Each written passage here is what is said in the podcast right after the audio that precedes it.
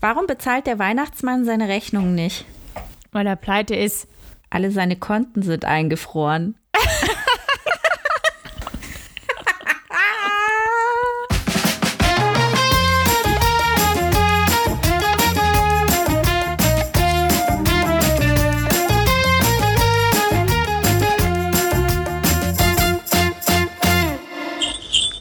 Boobs and blockbusters. Wir sind's, der Adventskalender von Boost Boobs and Blockbusters. Da drüben sitzt Andrea. Und da drüben sitzt die Arlind, ganz fern, Ja, digital. digital, weil ja Ausgangssperre ist Ja. Aber ich spüre und wir uns nicht sehen dürfen. Aber ich spüre trotzdem deine Liebe im Raum. Oh. Ist aber eigentlich arschkalt hier. Ja. Man soll ja nicht so viel heizen. Und nicht uns verheizen. Ja, ich, ach so, ich dachte, weil das immer so laut ist auf der Tonspur, hast du sie ausgemacht. Ja, gut. Ah, apropos digitales Aufnehmen. Wir haben darin jetzt ja schon ein bisschen Übung, weil nämlich Trommelwirbel. uns ist doch tatsächlich ein Crossover gelungen. Hurra! ja, wir haben mit den Horsten gesprochen. Mit den äh, drei netten Jungs vom Tele Hör- Horst. Hörst, hörst mit dem Ö. Ist das Hörst. das Smörebröt Ö? Smö. Ja. Ganz. skandinavisches Ö. Mit denen haben wir gesprochen und sehr ausführlich haben wir zwei Weihnachtsklassiker besprochen. Ja, und zwar den unserer letzten Episode, vorletzten Episode.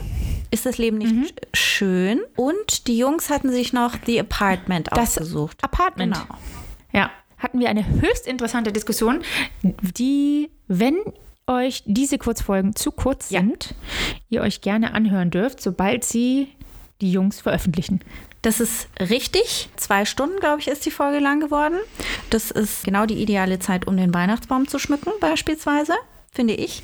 Also um die Lichterkette 15 Mal an und wieder abzunehmen, weil man die Lichter nicht optimal verteilt hat. Aha.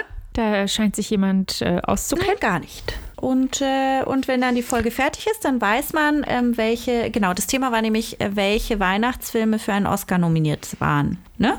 Genau. Ja, richtig. Und- ja, ja. Das war das hochtrabende Thema, dem wir uns da angenommen haben. Und am Ende weiß man also, diese zwei waren nominiert und wurden ordentlich von uns in gesitteter Manier oder weniger Besprochen. gesittet besprochen.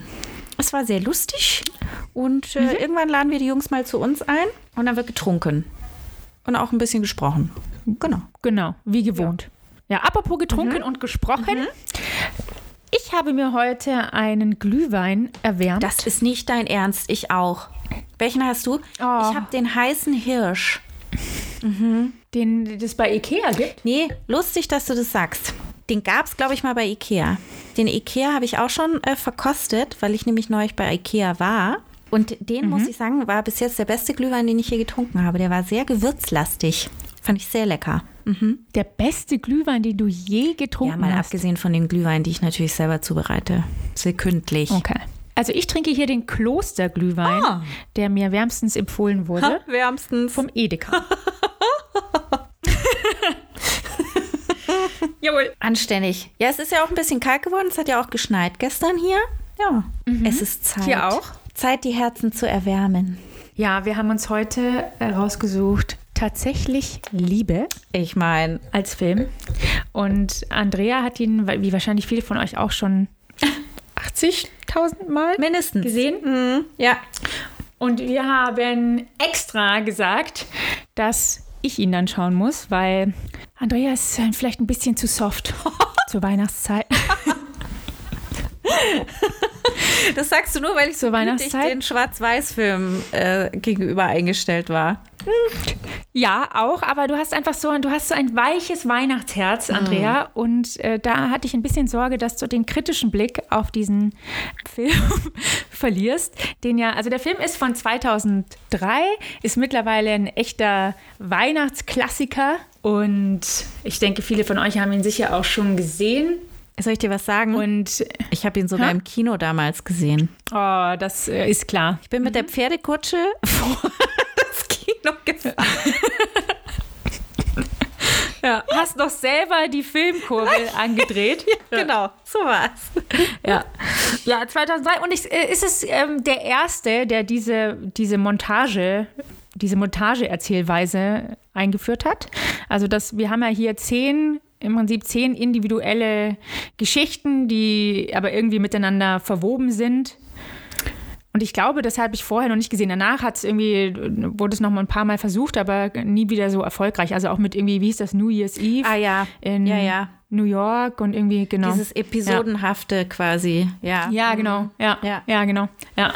Und äh, wusstest du, dass ursprünglich sogar 14 ähm, Storylines geplant waren? Nee.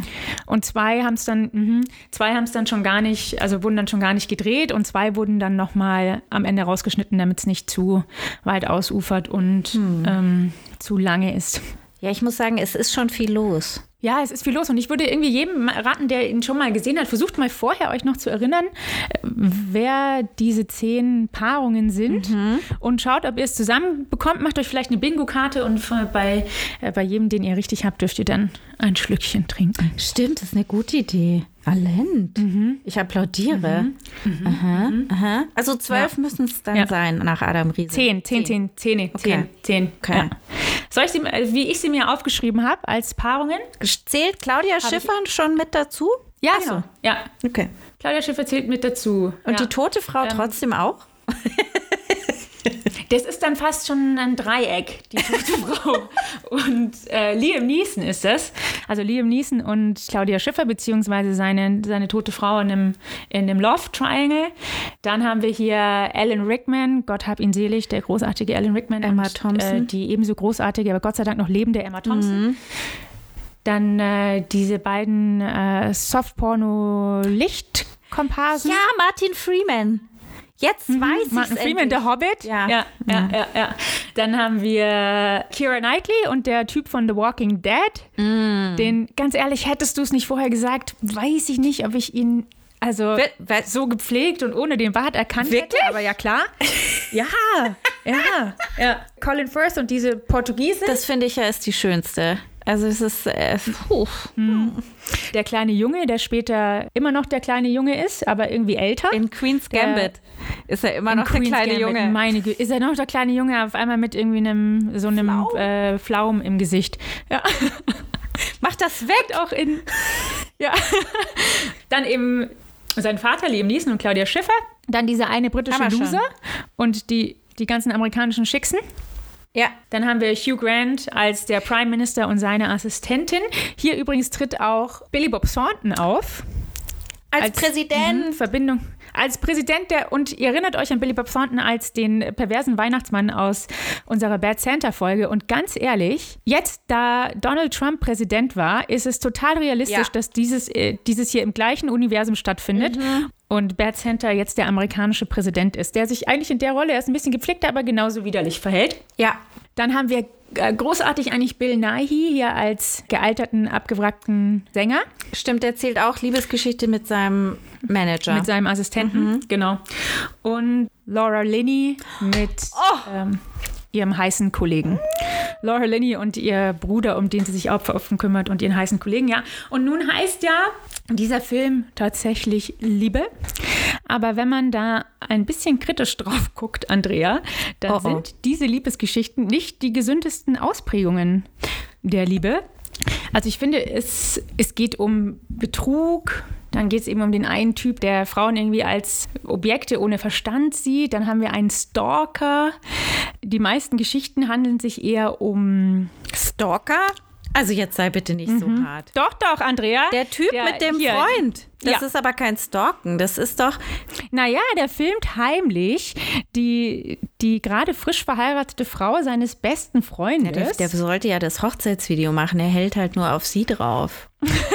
Ja, ja. Und dann, als sie mit ihm spricht und ihn fragt, kann es sein, dass du mich gar nicht magst, dann sagt er, doch, ich mag dich viel zu sehr, aber deswegen spricht er nicht mit ihr. Also er hat noch nie wirklich mit ihr gesprochen. Er kennt sie. Sie könnte auch wirklich. mega die dumme Truller sein. Ja, ja. Ja, genau. Es ist eigentlich, eigentlich nur eine totale irgendwie Besessenheit oder Fixation. Und das haben wir hä- häufiger, dass wir haben männliche Charaktere, die irgendeine Frau total idealisieren, die sie gar nicht kennen. Zum Beispiel Colin Firth, der gerade eigentlich frisch, wirklich gerade frisch geschieden ist, weil seine, seine Frau erwischt hat, wie sie ihn betrügt und dann hier in seinem französischen Retreat total auf seine portugiesische Haushälterin abfährt, mit der er sich noch nicht mehr unterhalten kann, weil, weil sie gegenseitig die Sprachen nicht sprechen.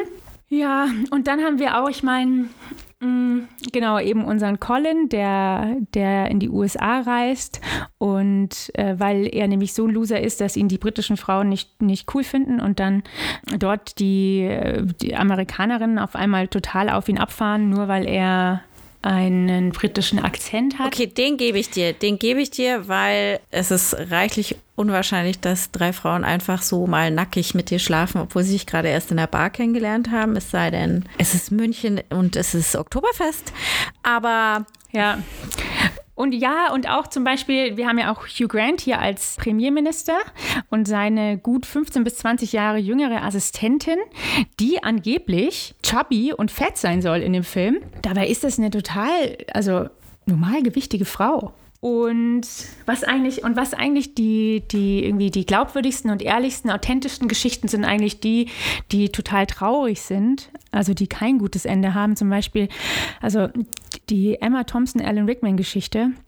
Emma Thompson äh, und Alan Rickman sind äh, schon länger verheiratet und sie beobachtet, wie er eine wunderschöne Hals, wunderschön, sie ist eigentlich total hässlich. Auf jeden Fall, aber er kauft eine teure Halskette. Für Heike Mackert. Und äh, sie geht davon aus, dass sie diese zu Weihnachten bekommt. Oh mein Gott, ja. Das ist eines der, und als eine sie das der, Geschenk, ja, das ist eine der traurigsten Szenen der Filmgeschichte. Das ist so, wirklich, das ist auch einfach, wie Emma Thompson das auch spielt, ist einfach, ja. das bricht einem echt, man leidet richtig mit ihr und, und, und dein Herz bricht. Ähm, bricht mit ihr. Das haben sie auch sehr, sie, sehr geschickt gemacht, indem Ja. sie den Soundtrack, indem sie da Joni Mitchell eingebunden haben, wo sie ja dann die CD bekommt statt die, der Halskette. Mhm.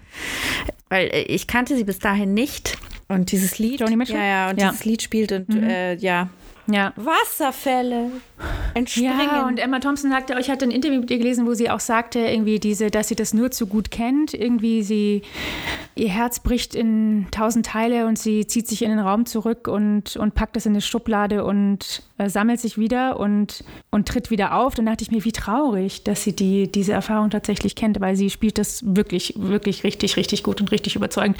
Oder eben auch Laura Linney, die sich da in ihren heißen Kollegen verliebt und dann nach irgendwie drei Jahren sich endlich traut, ihn, ihn anzusprechen und ihm das zu gestehen. Und er fühlt genauso, aber dann kann sie sich nicht darauf einlassen, weil sie sich um ihren äh, psychisch kranken Bruder kümmern muss, der in einer Einrichtung untergebracht ist. Das ist schon auch das ist bitter, traurig. ja. Und, und äh, naja, aber das Ding ist, Andrea, nachdem ich diese ganze Kritik nun abgeladen habe, muss ich doch sagen, und dazu habe ich jetzt auch keine Notizen mehr, aber ich kann dir, ich kann's, ich kann dir nicht, ich kann es dir nicht begründen. Vielleicht, weil es Weihnachten ist und weil ich mich gerade in einer romantischen Grundstimmung befinde, aber trotz alledem ist der Film einfach schön. Ich würde sagen, oft darf man vieles nicht so kritisch sehen. Ja, so ist es wohl. Also Es geht ja hier immer noch um Unterhaltung und der Film ist keine Sozialstudie und keine Dokumentation der herrschenden Verhältnisse. Und außerdem, also was eigentlich richtig schön ist, wie er schon losgeht und auch dieses, also am Anfang geht er los mit Szenen am Flughafen, wie sich Menschen, die sich länger nicht gesehen haben, in die Arme fallen und sich begrüßen. Und das sind echte Szenen, die zunächst mit versteckter Kamera gedreht wurden und danach hat man die Leute gefragt, ob es okay ist, die so ist auch die, die Szenen zu benutzen, ja. Und so ist die Idee des Films auch entstanden. Also im Film ist es Heathrow, glaube ich, das gezeigt wird. Und in echt hat sich der Regisseur saß an, am Flughafen LAX und, und sah diese, diese herzergreifenden Szenen und hat sich dann daraus diesen, diesen Film ausgedacht. Und dann, ich meine, es geht los mit äh, All You Need is Love und es ist Weihnachten und alle Geschichten haben irgendwie ein Happy End und meine Güte, schaltet euer Hirn aus, schenkt euch einen Glühwein ein und Ja, ja. erwärmt eure Herzen. Ich muss auch sagen, was ich gerne mag, du weißt, ist, ich liebe London und ich fahre gerne jedes Jahr, wenn es geht, irgendwie. Und auch äh, wenn ich da dann so die einzelnen Plätze wieder erkenne, der Film, der gibt mir dann immer, immer was irgendwie. Das, ist, das ist einfach schön. ja, dann hebt die Tassen. Hebt hoch die Tassen, nur nicht nachlassen. Cheers Cheers. und auf Wiedersehen. Auf Wiedersehen. Loose boobs and blockbusters.